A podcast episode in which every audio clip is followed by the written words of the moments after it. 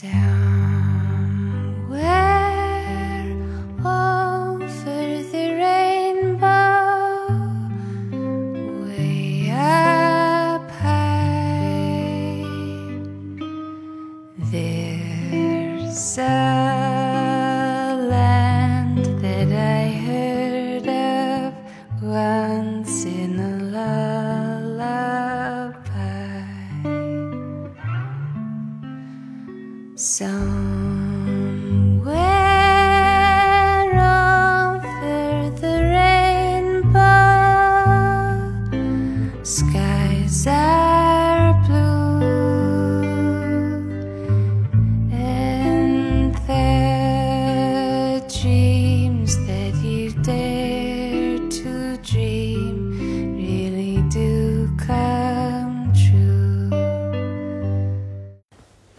大家好，欢迎大家收听新一期的自我进化论。到这一期节目呢，呃，我看了一下后台的数据，就我们的这个自我进化论这个播客栏目的播放量突破了一百万，呃，非常感谢大家在过去这一年半里对这个栏目的支持。然后今天呢，会是我的一个单口的节目。我本来这个主题想写一篇文章，但后来呢，今天晚上吃饭的时候，我们在讨论这个话题，就会发现。它是一个非常非常难以用文字记录下来的一种，在很深刻的这个哲学和价值观层面，你怎么去看待这个事物的一种一种讨论吧。所以今天就想用声音的这种形式，跟大家分享我在这几天啊自己经历的这样一个深刻的领悟和转变。那这个事情的背景是什么呢？呃，其实是在两天前，我们从杭州到普陀山，然后在路上呢，我还一直在处理工作的这个事情。啊，如果关注我时间比较早的这个朋友，应该会知道我在去年创立了这样一个呃女性的赋能的社区，叫做女性联盟。那我其实从去年到今年一直在负责整体的战略和运营。那我就是在这个去普陀山这个车上呢，我就一直在回复我们群里的一些消息、一些信息，呃，然后在思考这个关于组织架构层面的一些事情。然后在思考这这些事情的过程中，我就逐渐发现，呃，其实很多事情呢，它距离我理想的那个状态还是有一个 gap 的。呃，我举一个例子，就是我们现在整个我们的这个社群，它是有四个不同的 team。然后每一个团队呢，都是我们招的这个志愿者来进行运营的。每一个团队会有一个团队的负责人，然后会有若干个志愿者来负责，呃，支持这个团队里面我们未来要做的一些事情。那这四个团队呢，其实做的事情成果也都还不错，可是，在团队的凝聚力、团队的节奏和团队的整个风格和文化层面上就差异很大。嗯，像我跟我一起共同发起这个平台的，呃，一位 team leader，他能力非常的强，愿力也很大，所以他带的这个团队就非常有凝聚力，然后大家做的事情的效率和成果也都非常好。我每天看他们群里的信息，就会觉得这个 team 真的是一个大家都很有爱、很有归属感的一个团队。嗯，但是像其他的三个 team 由我来主要统筹管理的这三个 team 呢？就是节奏各不相同，呃，因为大家对这个事情的愿力、对这个事情投入的程度，包括整个项目的节奏都非常的不一样，所以就导致从结果上看下来，可能其他的几个 team 没有像前面那个团队凝聚力那么强，然后大家的这个氛围那么好。嗯，但是在车上我开始思考这个过程中的时候，我就会觉得，哎，是不是我没有做好？是不是我？没有能够把不同这个团队之间的凝聚力抓起来，我就开始反思我自己。然后同时呢，我又想到了，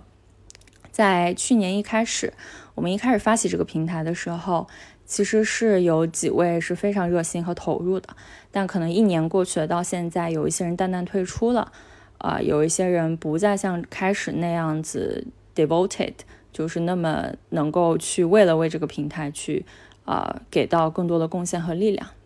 然后我又开始把这个跟我自己联系，因为我是主要负责这一年这个平台的创建，然后运营。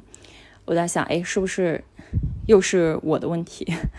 啊，这个属于这个创始人自己的一个自省的过程。嗯，然后在思考这个过程中呢，其实它都是一个非常理性的过程。但当我真的到了普陀山，到了岛上，到了酒店之后，我突然感受到一个特别大的情绪，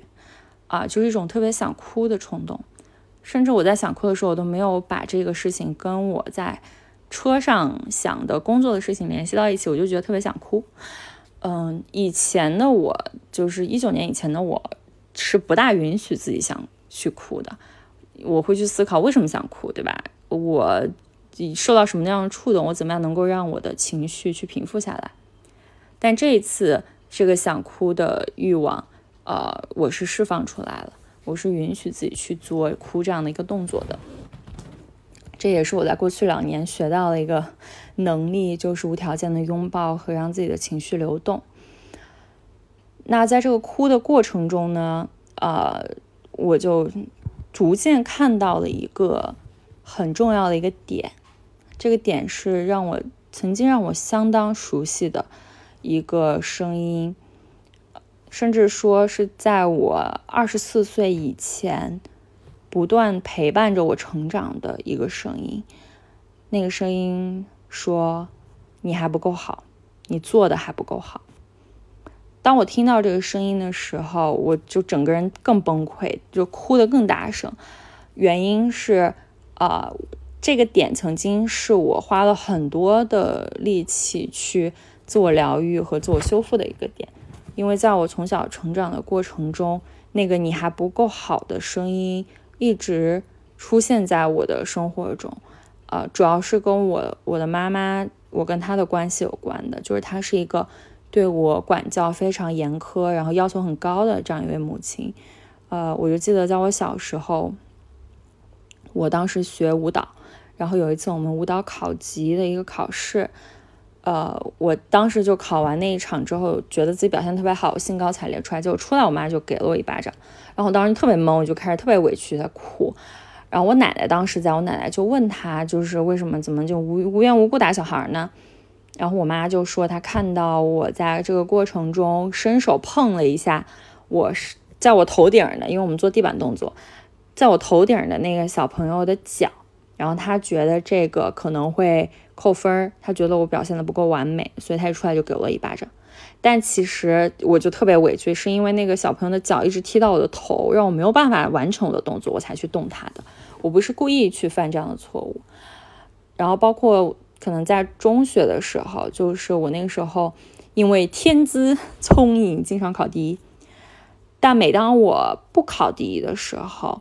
呃，我就会面临很大的一个压力和批评，就是你还不够好。只有你一直考到那个第一的位置，你才足够好。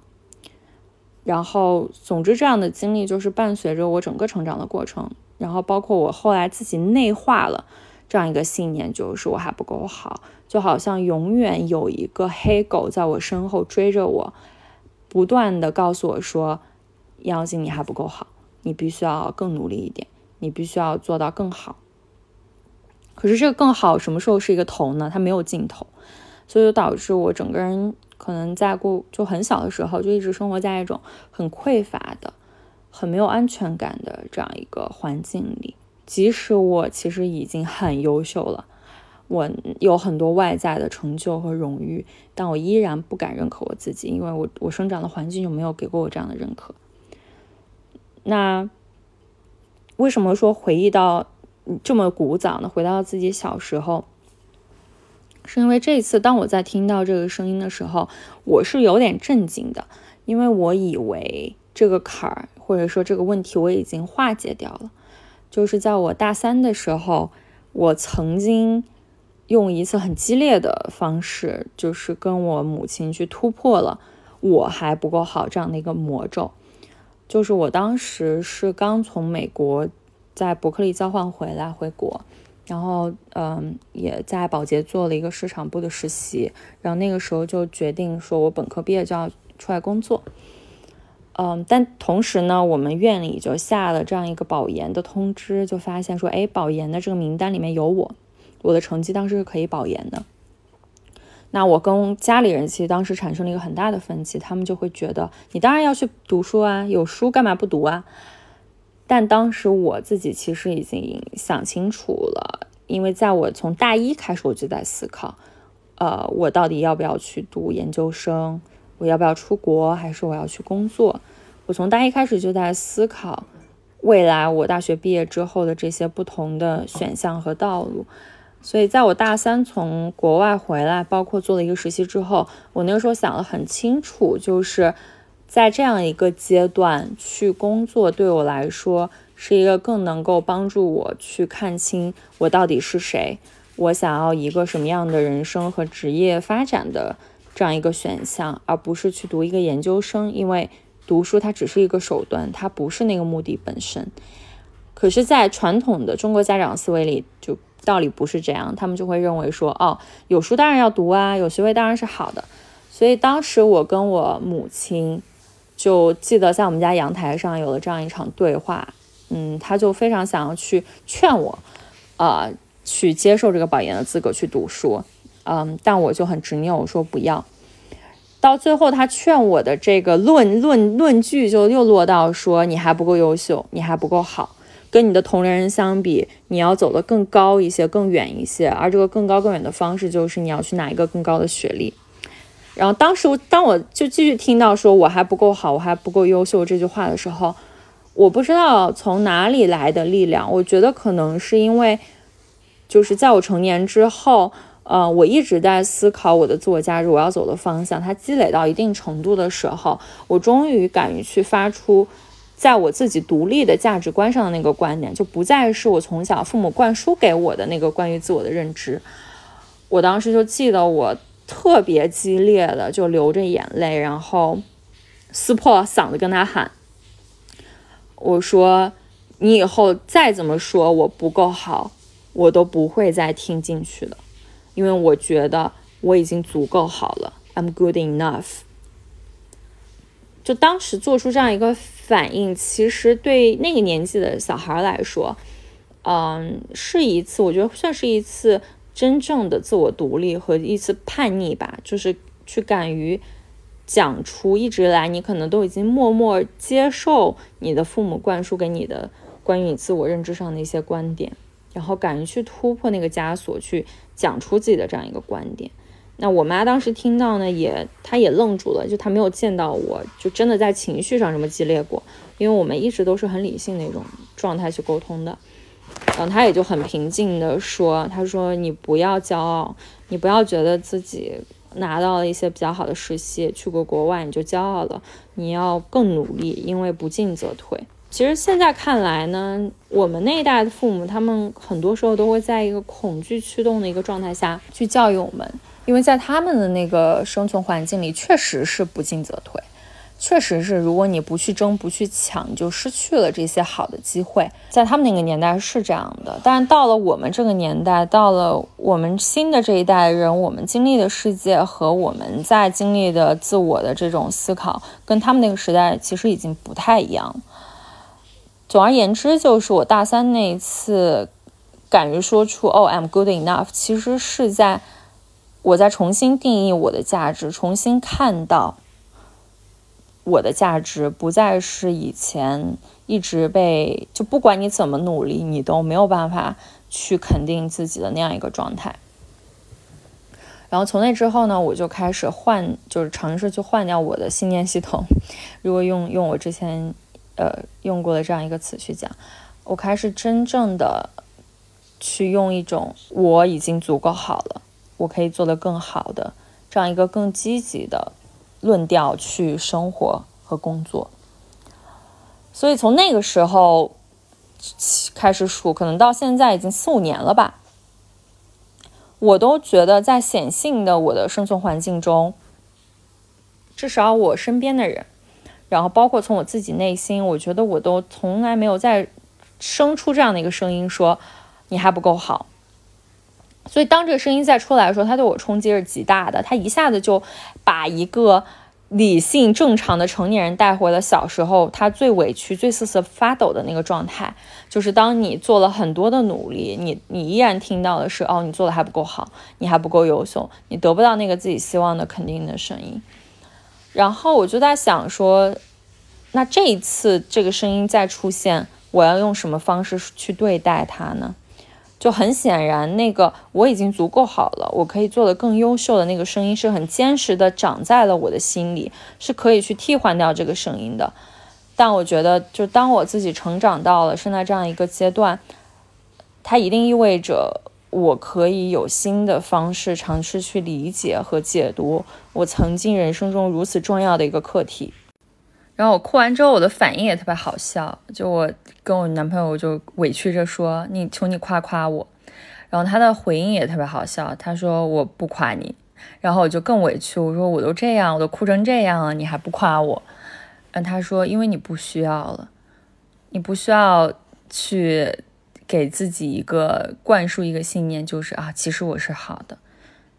其实你是不好的，那又有什么关系呢？其实你真的没做好。”那又有什么关系呢？然后他说这个确实是让我能够用一个新的视角再去看待我不够好的这样一个声音。其实我真正的恐惧不是我不够好的这个声音，而是我恐惧我不好的这个事实。我希望这背后有一个深深的希望在，就是我觉得我应该。是一个好的一个状态，我应该在实时的进步，我应该能够把这个事情做好，而我没有做好，这背后有着我现实的那个自我和理想中的那个自我一个非常大的一个落差，是这个落差让我自己的内心很难以接受，然后我就在就突然就想到了我最近的一些，或者说我长期以来的一个工作的状态。虽然那个显性的去讲我还不够好的那个声音已经没有了，但其实它隐藏在我工作和我生活中的很多个角落。比如说，我非常非常容易有所谓的应该思维。什么叫应该思维？就是当一件事情发生，它没有满足我们的期待的时候，我们就会很容易有一个思维说：啊，这么简单的事情，你不应该早早就做好吗？我发现这个应该的思维，我经常使用在我自己身上，也使用在我身边的人身上。比如在工作的时候，当我的团队交上来的这个工作的结果我不满意，我或者说工作里面出了岔子，我就很容易生气。而这个生气是我内心里其实有一个信念，就是说这么简单的事情应该可以做好啊，你为什么做不好？别人都可以。当我自己去搞砸一个事情的时候，我也很容易对自己愤怒，我会觉得啊，这么简单的事情我自己怎么没搞好？我应该早早就把这个方案确定下，我应该早早就去跟人家确认，我应该早早就想好这些点，为什么没有想好呢？而以前我可能都看不到这个应该的思维和那个你还不够好的那个来自于小时候我母亲对我的愤怒和失望是相关联的。其实，当我对我的团队从内心里去觉得他做的还不够好，或者说对他交付的成果感到生气和感到应该的时候，其实我在重演我母亲对我的愤怒和应该。我就看得很清楚的这一点是说，其实我还没有完全的超越那个我还不够好的魔咒，我还没有完全的打破它，我只是内化了这样一个。我应该足更更好的这样一个标准，把它换了一个腔调去讲而已。在我的内心中，我依然想要去回避那个不好的结果，我依然去逃避那个可能会失败的、不被认可的、不被看到的严小静。我依然希望自己是那个永远成功的、赢的、足够好的、走得更快更强的严小静。所以看上去。过去这五年，我其实是有一个转变和提升。我从一个不敢认可自己的价值，一直觉得自己不够好的一个匮乏的状态，进入到了一个能够正向肯定自己，能够从自己找的做的这个事情里面找到自我价值和自我认可，并且建立一个正向的、坚实的内在自信的一个状态。但其实它的本质并没有改变。它本质没有改变的原因，就是我依然没有办法接纳自己的失败和倒退。我期待中的我，永远就在自己成长的这个道路上，我只能接受自己不断往前走，并且希望走得越快越好。我只是不在一个害怕和匮乏的状态下往前走，但其实我还是希望自己能够不断的变得更好。我没有办法接纳那个不够好的那个自己，但它本质还是在一个二元对立的一个状态下，因为。只要我能够说出啊，我已经足够好了，因为我做了 A、B、C，我已经足够好了，因为我创立了这个组织，我已经足够好了，因为我这次考了考考试考了一百分，我就一定能够说出相同数量的我还不够好，因为我还没有做什么什么什么，我还没有好，我还不够好，因为我做了什么没有做成功，因为在我们的就是这个生活的这个体系下，一旦你。产生了这样一个因果的导论，你能够说出一些理由去证明自己做得很好，你一定能够说出相同数量的理由，说自己还不够好。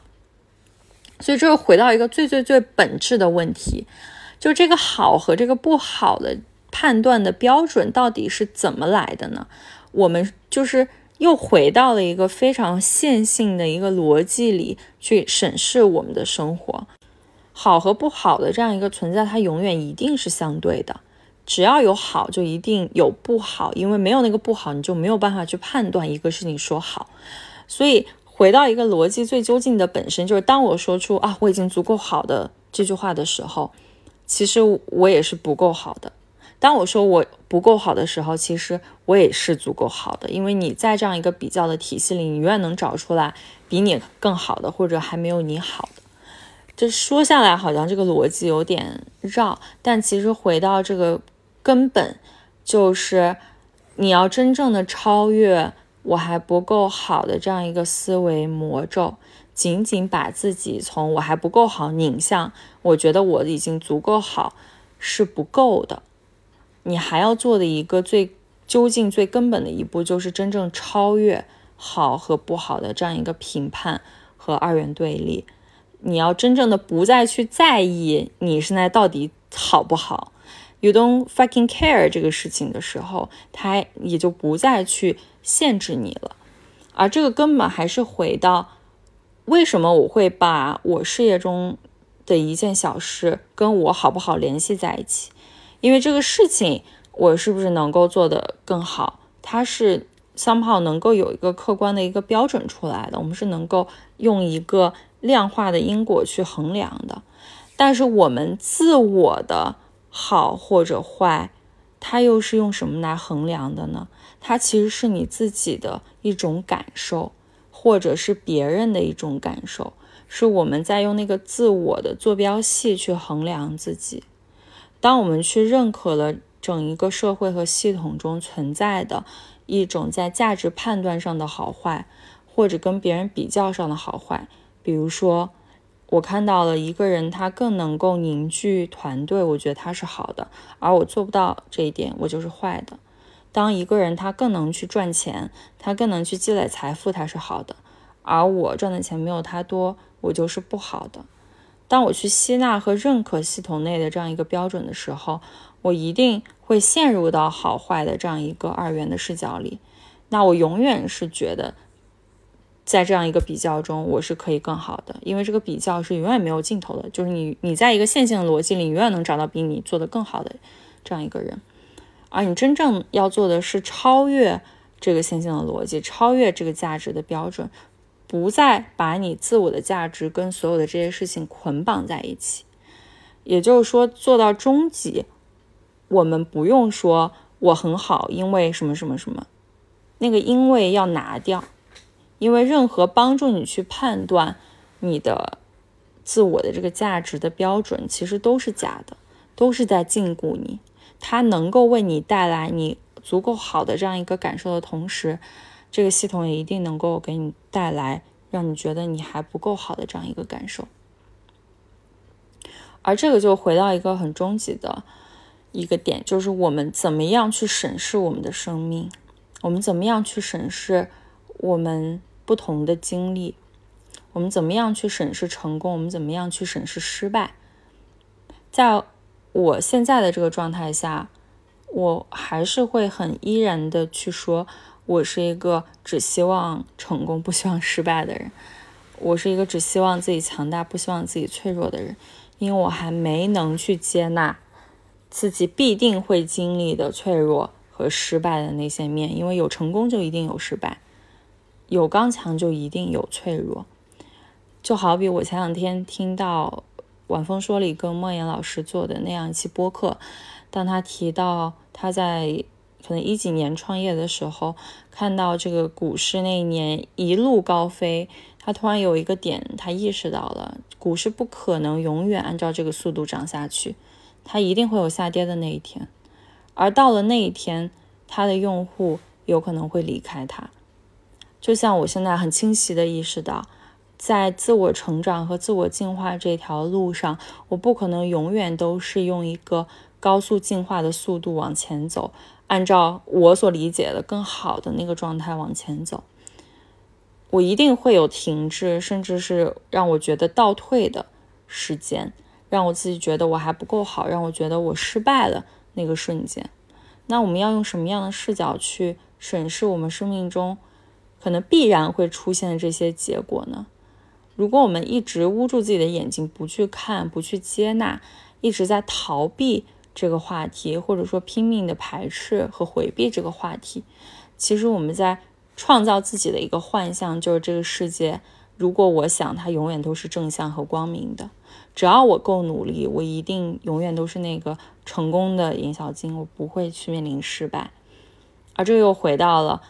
你还是觉得世界是可以由你自己去创造和控制的。其实不是的，这个世界有非常多的无常，而无常是没有方向的。